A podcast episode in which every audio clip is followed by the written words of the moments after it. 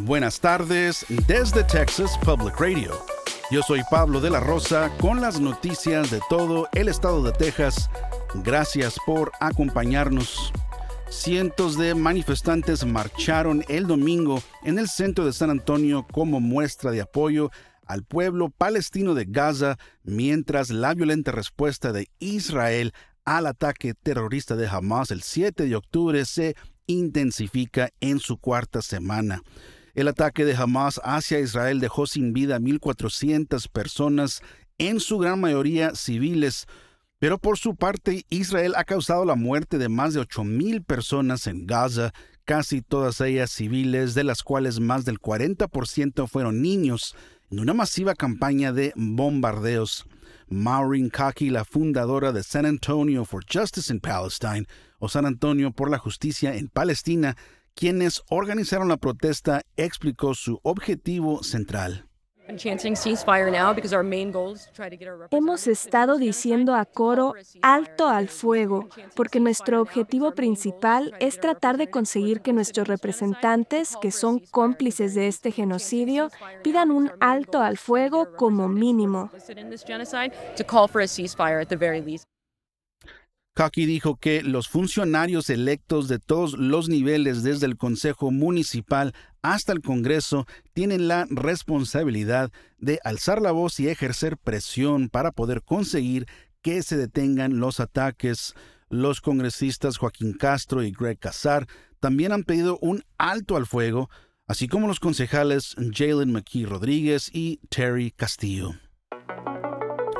Hace cinco días, el huracán Otis de categoría 5 azotó la costa de Acapulco, causando devastación en múltiples municipios del estado de Guerrero, México. Carla González de Texas Public Radio tiene más información. A pesar de los esfuerzos conjuntos de autoridades, fundaciones y la sociedad civil, los servicios básicos aún no se han restablecido por completo en las áreas afectadas de Guerrero, lo que complica la entrega de ayuda a las personas afectadas. En Michoacán se ha establecido un puente aéreo para atender a los heridos y colaborar con las autoridades de Guerrero.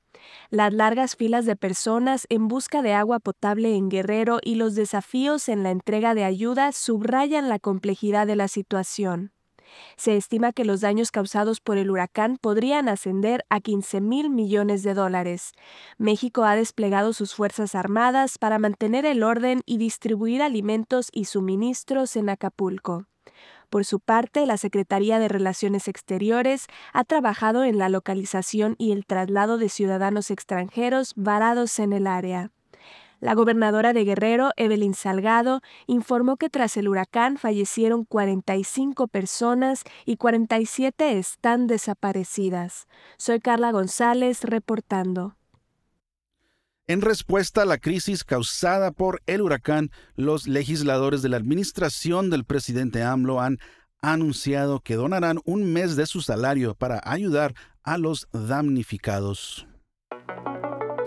Se han desestimado los cargos por invasión de propiedad para 150 migrantes que fueron detenidos este verano en un rancho privado a lo largo de la frontera entre Texas y México el copropietario del rancho en la ciudad de Eagle Pass alegó que cientos de migrantes fueron arrestados en su propiedad sin su consentimiento. El ranchero argumentó que él nunca firmó un acuerdo formal con el DPS de Texas para que su tierra fuera utilizada como parte de la operación Lone Star, la controvertida iniciativa de seguridad fronteriza del gobernador Greg Abbott.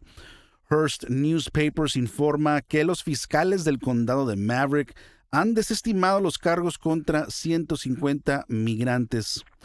Sin embargo, alrededor de 600 migrantes detenidos en el rancho ya se han declarado culpables de los cargos menores de invasión a la propiedad y no está claro si esos cambios podrían reabrirse en algún momento. El frente frío que llegó a la región la noche de ayer domingo dará a San Antonio uno de los días de Halloween más fríos que se han registrado en la ciudad.